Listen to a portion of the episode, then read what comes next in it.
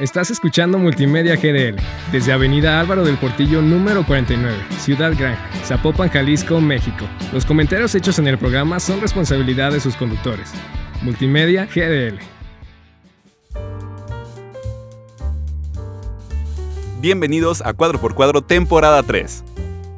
¿Que no las terceras partes son las peores? Eh, esta es la excepción a la regla, eh, junto con Harry Potter. Bienvenidos todos a Cuadro por Cuadro. Yo soy Lino y me encuentro acompañado por... Sophie. El día de hoy no nos acompaña Richie, no, no pudo venir. Primer episodio que falta de esta temporada.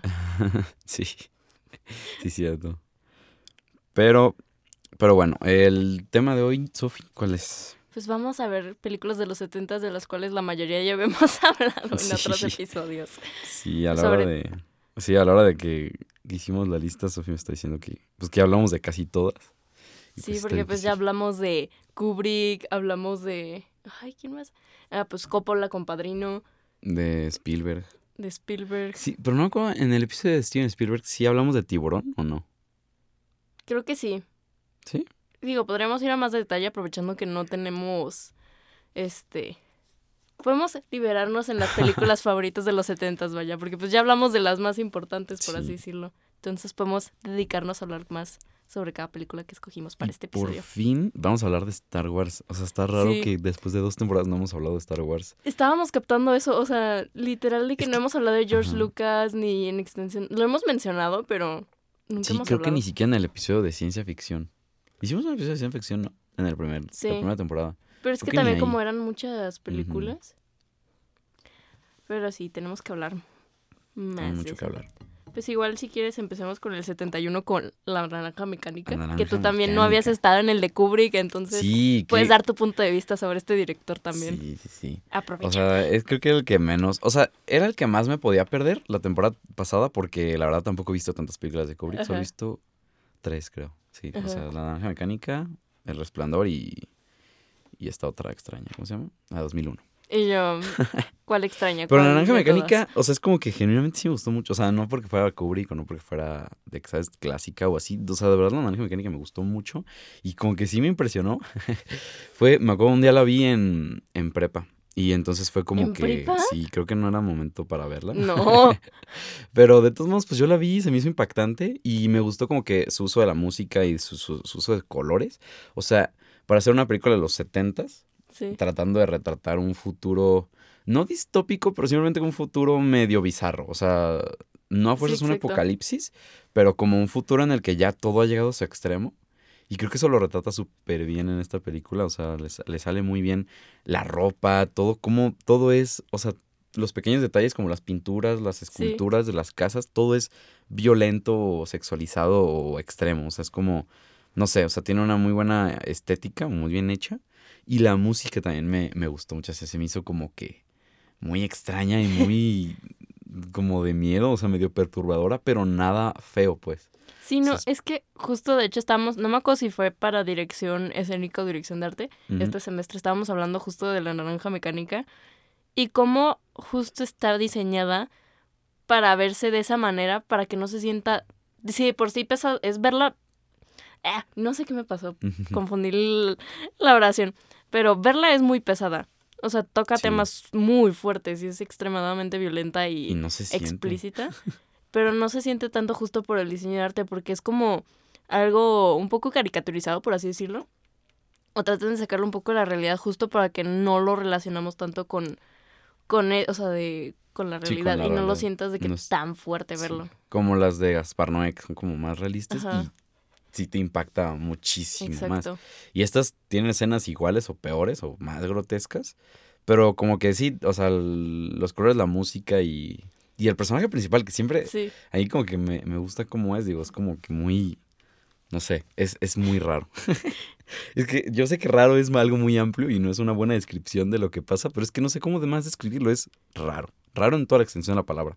O sea, es, es incómodo de ver, es... Es súper incómodo de ver. Es muy incómodo, pero no por las razones, o sea, no es incómodo por la violencia, sino es incómodo por, por cómo se comporta, por lo que dice, por, no sé.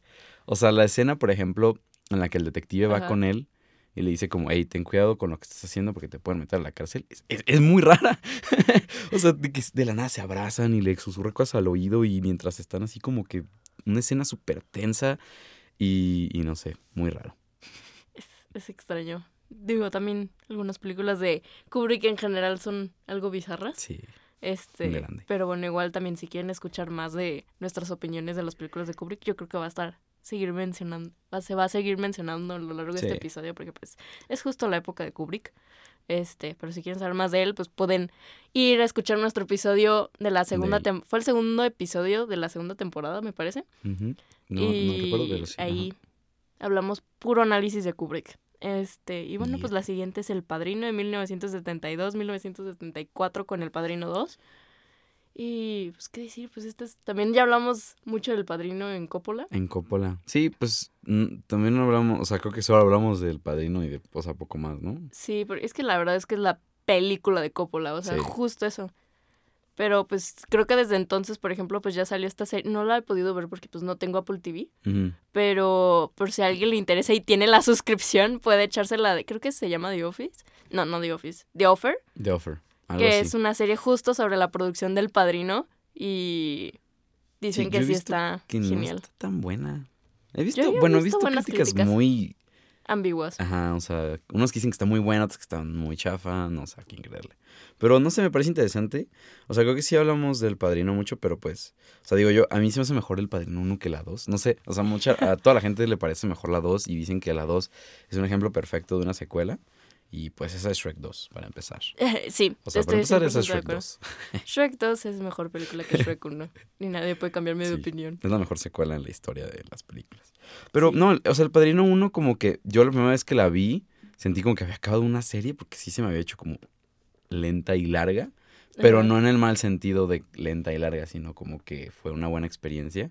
Y fue como ver una, un antiviaje del héroe, ¿no? O sea, como que un, el descenso. El, descenso de, de, Michael. Sí, ¿no? sí. sí. este, y pues sí, muy buena. Este, probablemente ya muchos la hayan visto.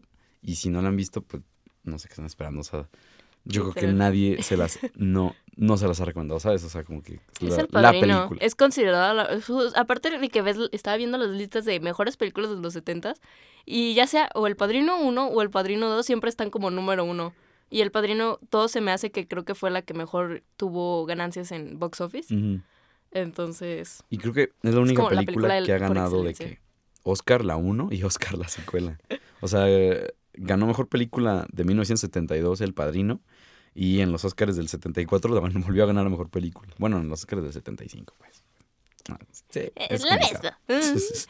Potato, potato. Y bueno, pues ahora con Jaws, que es de Spielberg, de 1975. Y bueno, yo quería hablar un poco de esta película en el sentido de la edición, porque justo de que cada rato que tengo clases de edición me dicen, es que por la importancia de la edición es, por ejemplo, con la de Jaws, de las mordidas, o sea, justo siempre nos ponían este ejemplo de esta parte cuando se está comiendo el, pues el tiburón, se está comiendo como la lancha, de que el director de que decía, ¿por qué lo cortado? O sea, es más tiempo. Y el editor le decía de que no, pues es que mejor cortemos cuadros porque si no se va a ver súper exagerado. Entonces a partir de ese ejemplo como que empiezas a captar de que la importancia de la edición porque pues es cierto, entre un cuadro u otro el tiburón podría verse más falso, ¿no? Y pues también, seamos sinceros, es épica la, el tema de tiburón.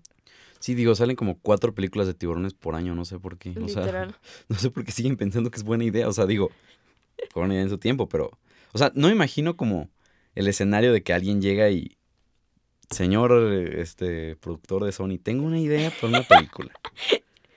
Básicamente hay un tiburón que se quiere comer a todos. Todos. Y lo tienen que cazar. Y que el productor diga, qué idea tan novedosa. Y que hagamos la blockbuster del año. 100 millones de dólares de presupuesto, claro. Bueno, tienen muy poco su presupuesto, eso sí. Pero ¿para qué? O sea, ¿para qué hacen otra? O sea, aparte, en algún punto se les van a acabar los títulos.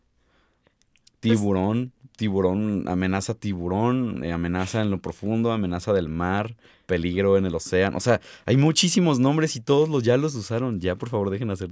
y aparte, si te fijas, Sharknado. Bueno, pero Sharknado, permíteme, pero Sharknado es una joya del cine. No. Sharknado es, es una joya del cine. No, no pienso discutirlo. Y De que don't at me. Un, día, un día deberíamos hacer un episodio de puras películas así. De Sharknado. no sé si han visto Velocipastor. No, ¿qué es eso? Velocipastor. Es que ya se, se, va a salirse del tema. Pero es un sacerdote.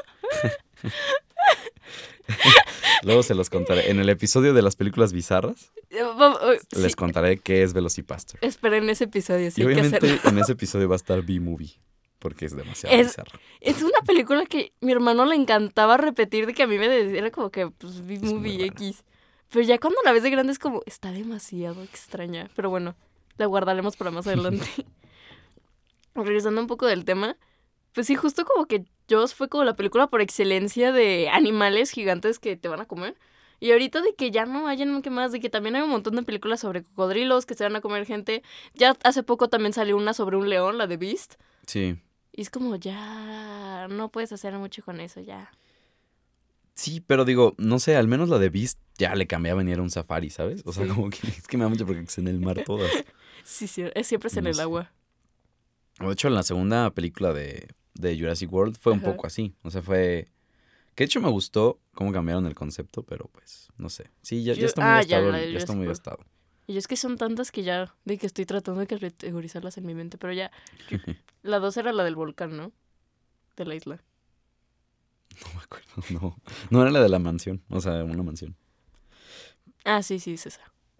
Este, y bueno, pues cambiando a la siguiente película. De esta no hemos hablado porque nunca había salido el tema de Monty Python, pero yo quería mencionarla porque es de las películas que he visto del 70 que me dan demasiada risa. Y es Monty Python and the Holy Grail. También sacaron después Life of Brian, pero esa no la he podido ver, pero también está chistosa. Los momentos que sí, las escenas que sí he podido ver. Eh, pero bueno, esta en específico, la de Holy Grail, es la historia pues de los este, Los Caballeros de la Mesa Redonda, pero es una parodia de la historia de cómo justo se forman y cómo van a buscar justo el Santo Grial. Al Santo Grial. Este, pero pues es Monty Python, para quien no los no los ubiquen, es un grupo de comediantes de, pues ahí de los setentas justo de el Reino Unido. Y pues se caracterizaban justo por el humor como muy sarcástico y oscuro. O sea, tienen chistes si no te gusta mucho el humor negro, no los veas, la verdad. Pero si te gusta el humor negro y eres fan de eso, creo que por... y también te encanta el humor británico, tienes que ver sí o sí Monty Python. Este, de hecho me encanta, o sea, el grupo en el funeral de uno de los comediantes, este, el... Creo que, ¿cómo se llama? La eulogía, creo. Que lee el, uno, el otro comediante como en su honor. Es la cosa, o sea, de verdad, si alguien más lo, lo dice en, en un funeral Estaría súper mal. Estaría súper mal, pero como que queda perfecto con ellos. Pero bueno, Holy Grail es. Es una joya. O sea, tienen escenas súper chistosas. Por ejemplo, está esta escena donde llegan a este castillo. Bueno, es como estas tierras. Y están buscando más caballeros que se unan a. A su cruzada. A su cruzada. Entonces, este. Pues llegan a hablar como con los que están trabajando la tierra ahí, el, el rey Arturo. Y le dice que, ah, pues, ¿quién vive en este castillo? Y de que el tipo de que, no, pues, ¿quién rayos eres? Y que, soy Arturo, el rey de los britones. Y el otro de que, no tenemos rey. Y que, claro que sí, soy yo. Y que, no, está, vivimos en una sociedad colectiva. De que entre nosotros decidimos. Y empiezan a tener una discusión política.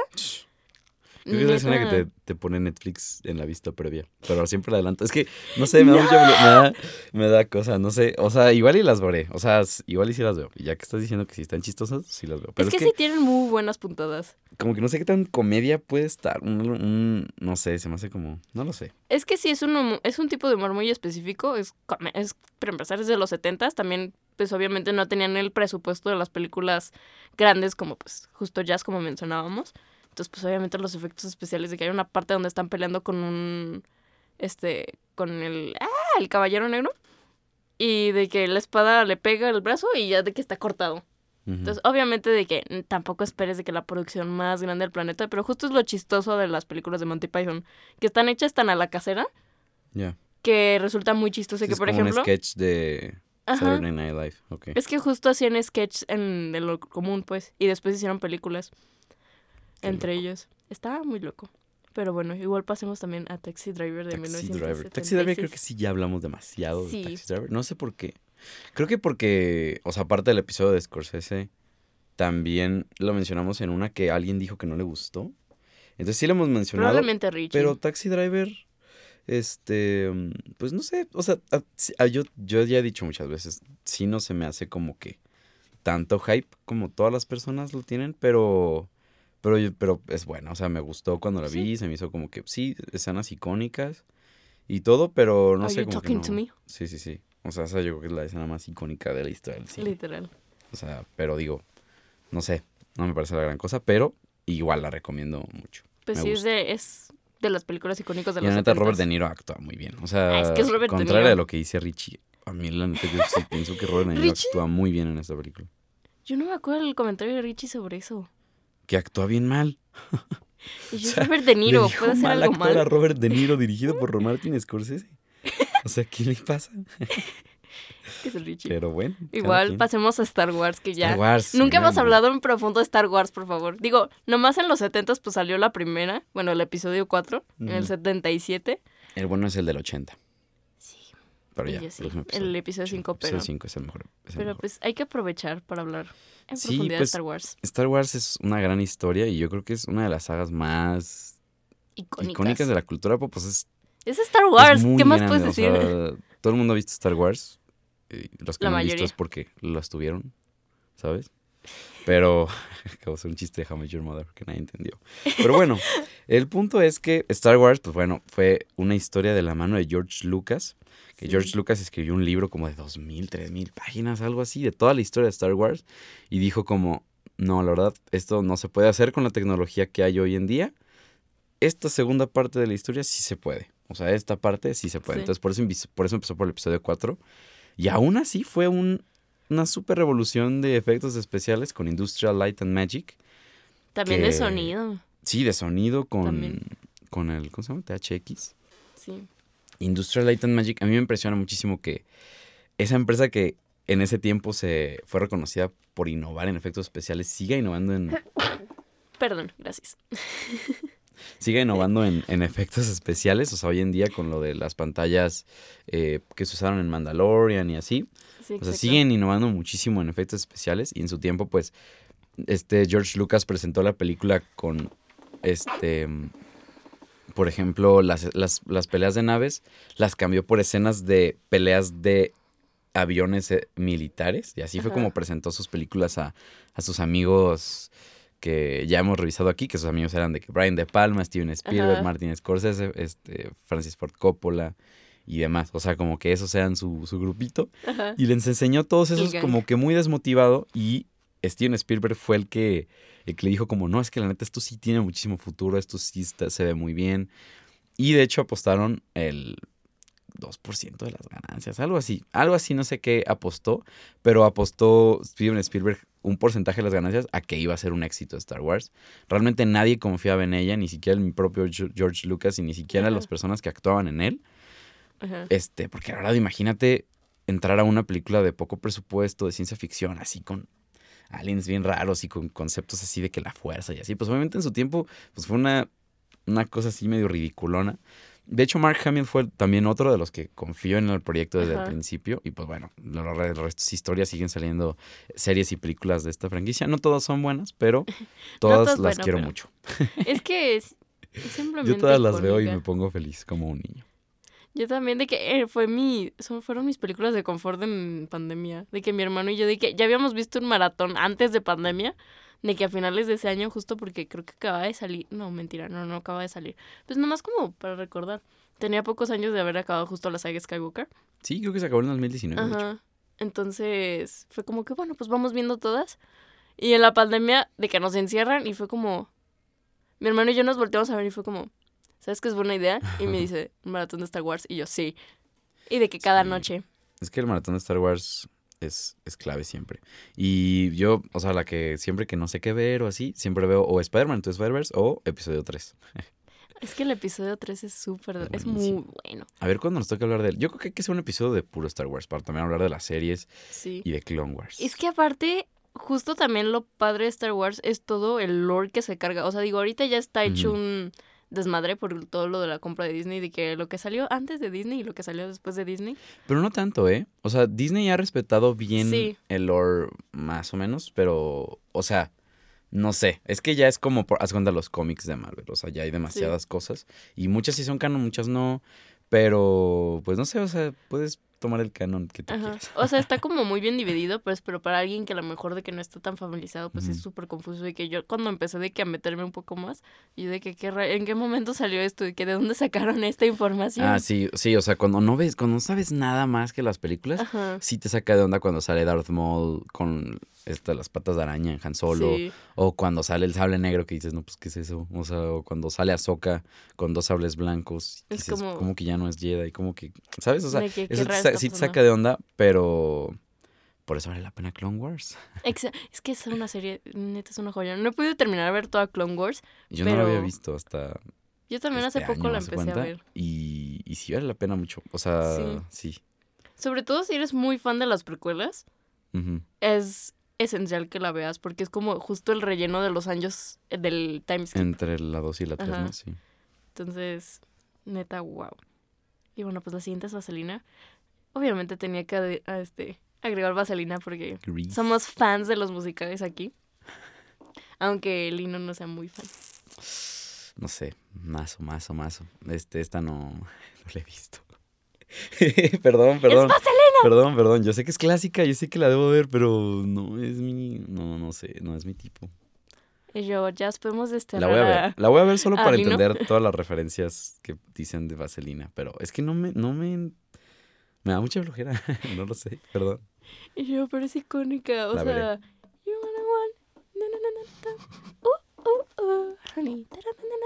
Y ya tiene muy buena música. Pero bueno, básicamente esta fue como la película. Siento que fue una de las películas que justo eh, como demostraron toda esta la revolución sexual y la independencia de la mujer. O tratando de demostrar de una manera. Obviamente ahorita si la ves dices de que eh, no estaba tan así. Pero en ese momento fue como de, no. O sea, porque justo todo el viaje de, de la protagonista, que se me acaba de ir su nombre, este, básicamente era eso, como el aprender a estar como cómoda con su cuerpo y con ella misma y con su sexualidad, por así decirlo. Y es que, es que con solo la música, ¿qué más puedo decir? La música es icónica, los bailes. Y yo no sé qué más quieres que diga. No sé, yo John Travolta para mí es Vincent. Vincent Vega. Vincent Vega. Pero la siguiente es Halloween, pero, pero pienso que debemos dejarla para el episodio de Halloween. Y ya va. Sobre todo porque acaba de salir la parte final. Sí. Entonces mejor hablemos de las películas de... Es que aparte justo, bueno, nomás como entre paréntesis, Justo durante esta época, si la, este, si la década pasada fue mucho de vaqueros y musicales, creo que esta fue de películas de terror. De que está viendo las listas y hay un buen de slashers. Sí. Entonces, digo, no hablamos mucho de eso porque la neta el experto en ese tema es Richie. Sí. Y entonces, pues creo que no pues Sí, para el episodio de Halloween, digo, está bien. Pero todavía nos quedan muchas películas, digo. Creo que una que no hemos mencionado, que sí debíamos mencionar, es Rocky. Ah, Rocky. Se me fue. Rocky también es icónica y Rocky tiene una historia también muy buena. Eh, o sea, no, no, no la película como tal, o sea, sí también, pero como que el hecho de este... Ay, se me fue el nombre justo ahorita. Sylvester, Stallone. Sylvester Stallone estaba ya casi casi muerto de hambre, o sea, de verdad tuvo que vender a su perro para poder comer. Eh, fue algo muy triste, o sea, él estaba de que súper desempleado, súper quebrado, súper todo. Y escribió este guion de Rocky y lo presentó pues, a los productores con la única condición de que él fuera el actor principal. Obviamente al, principio se negaron, o sea, si llega un, ¿sabes? Un pordiosero, literal, porque eso es lo que era, un vagabundo. Si llega un vagabundo y te, da un guion y te dice, yo quiero actuar, pues... pues es como, dude, ¿qué estás diciendo? Sí, no. Pero, pues digo, al, final, por una razón o por otra, pues terminó sí actuando y terminó siendo todo un éxito y uno de los eh, actores de acción más, más famosos, más, sí, sí, como más icónicos de la, de la historia del cine. Y, y pues ya, como que también un actor icónico en general.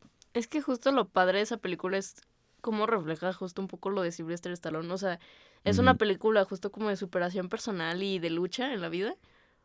Y justo es lo que estaba viviendo Sylvester Stallone y por eso creo que también funciona muy bien, pues. Sí, sí, como que ves su historia y ves que actúa, pues, actúa, pues, sí sintiéndolo, ¿sabes? sí, entonces es como, porque siento que justo Rocky, pues, es como Sylvester Stallone expresando todo lo que ocurría en esos momentos de su vida. Pero bueno, ya después sacaron como, ¿cuántas hay de Rocky? ¿Como cinco? Creo que hay. Y después están las de Creed. No, creo que hay seis de Rocky y después la séptima es Rocky Balboa. Creo. ¿Hay la séptima? Hay séptima y creo que es Rocky Balboa. Y después es Creed 1, 2 y ya va a salir la 3 que va el Canelo. La neta. el Canelo. Las de Creed no las he visto. Y las del Rocky vi las primeras. No me acuerdo si las primeras dos o las primeras tres o vi la tres a medias, algo así. Yo la de Rocky. Pero la 1 y la 2 me gustaron mucho. La 1 es la que más me gustó. O sea, la 1 es como para mí la, que gana. Y ya después ya las demás. O sea, no vi hasta las 7 porque, pues, no, la neta, no soy tan fan. Yo ni siquiera sabía que había una 7. Creo que Richie es, Richie es muy fan de Rocky, ¿no? Sí, creo que sí lo había mencionado. Algo me suena como que él sí vio todas y que estaba súper Probablemente. Y yo de, yo de Rocky nomás he visto la 1 y la 4. Sí. La 4 está muy buena, la neta. Aunque sí tiene todo este discurso clásico de la época de eh, los este, capitalistas contra socialistas, Estados Unidos contra Rusia. Eh, y yo, pero pues era típico de esa época. Sí, se entiende por la época, pero digo, tampoco es como que entre mucho en eso, ¿no? O sea, bien. Exacto. Y bueno, pues la siguiente es Apocalypse Now, de 1979. No estoy segura si ya hemos hablado de esta película. Creo que no. ¿O sí? Mm, no, creo que no, porque muy poco. Muy poquito, ¿verdad? Pero en, pero ¿en qué episodio? Ni idea, ¿no? O sea, es que no... Ya tenemos tres temporadas y ya se nos olvidó toda la información. o sea, nunca hemos hablado de Brian De Palma. Brian De Palma es el director, ¿no? O es... No, no te creas, no y yo... Buena pregunta, siempre se me olvida quién. Uy, es que... A ver... Eso sí, No, es de Ford Coppola. Sí, sí, sí, es, de, Coppola. Pero era la película... O sea, es la otra que hablamos de poco. Sí, de Coppola. De Coppola... Es, sí, ya me acordé. Coppola quería que esta película la dirigiera George Lucas. Y pues no quiso. y George Lucas, dijo Nelly. George Lucas es un rockstar. Hace lo que quiere, cuando quiere, como quiere. O sea, George Lucas es mi Pero sí, no, no la quiso dirigir. La dirigió, pues, Coppola. Y la neta, yo no. Pues yo he dicho muchas veces que las películas de guerra no me gustan, me dan flojera. Sí, a mí también las trato de evitar un poco porque la verdad es que ya soy muy sensible a esas cosas una vez nos pusieron a ver la de 4 de julio y yo casi me vomito, estaba que súper traumada. También por eso no viste el Salvador Soldado Ryan, siendo sincera. Pero Apocalypse Now yo creo que es icónica, también sobre todo, por ejemplo, en toda esta escena inicial. ¿Nunca no, has visto la escena inicial? No he visto creo que ni una escena. Haz de cuenta que todo empieza como que están en Vietnam y es como todo este plano secuencia, este, paneado pues, de pues como, es como una selva. Y justo empiezan de que las explosiones y a bombas y está sonando, no me acuerdo qué canción es, pero wow. Este, y justo se empiezan a llegar los helicópteros, o sea, entran como por adelante los helicópteros empiezan a sonar y de que empiezan los mm. gritos y así. Y justo como, creo que hace como un contrapicada hacia arriba. Y se graba el helicóptero con las hélices y hace la transición al, a un ventilador del cuarto y al protagonista. Y se me hace... Wow. O sea, creo que justo esa escena, esa escena principal puede resumir justo lo que es como el ser veterano de guerra. O sea, el relacionar la guerra con todo en tu vida. yo... sí la quiero ver porque digo, es un clásico y todo. Pero pues no sé, o sea, hay muchas películas que también son un clásico que quiero ver antes de eso. O sea, no, no, me, no me llama esa película, no, no, me, no me gustan las de guerra. Y yo, yo la pues verdad no he visto la película completa, he visto nomás pedazos como justo esta escena. Pero si eres fan de las películas de guerra o si estás como muy clavado en esos temas, yo creo que es uno de los clásicos que tienes que ver sí o sí. Y pues ya nomás para cerrar rápido, la Life of Brian ya la habíamos medio mencionado con Monty Python, nomás pues es una ah, parodia de... y yo, van a cancelar después de esto, de la vida de Jesús, o sea, porque es sobre este como hombre que vive justo también en Nazaret y terminan confundiéndolo con Jesús. Entonces muchas de las cosas que le pasan a Jesús le pasan a él. Entonces, digo, es un humor muy negro, no dudo que a muchos les gusten esta, pero pero igual pues es Monty Python, vale la pena. Sí te ríes un rato. Y bueno, pues ya, creo que con esto terminamos el episodio. Este, Richie no pudo estar con nosotros, entonces pues no, pudimos. Y yo, él tiene la cuenta de Instagram, entonces no podemos verlos. Este, pero bueno, pues igual hemos llegado al final de este episodio. Nos despedimos no sin antes invitarlos a que nos sigan en Twitter, arroba cuadro x cuadro guion bajo y búscanos en Instagram como cuadro x cuadro guion bajo podcast.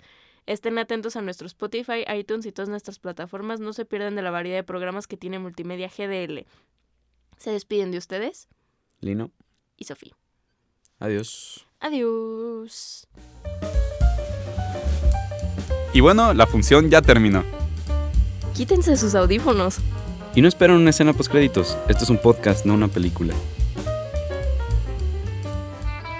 Estás escuchando Multimedia GDL desde Avenida Álvaro del Portillo número 49, Ciudad Gran, Zapopan, Jalisco, México. Los comentarios hechos en el programa son responsabilidad de sus conductores.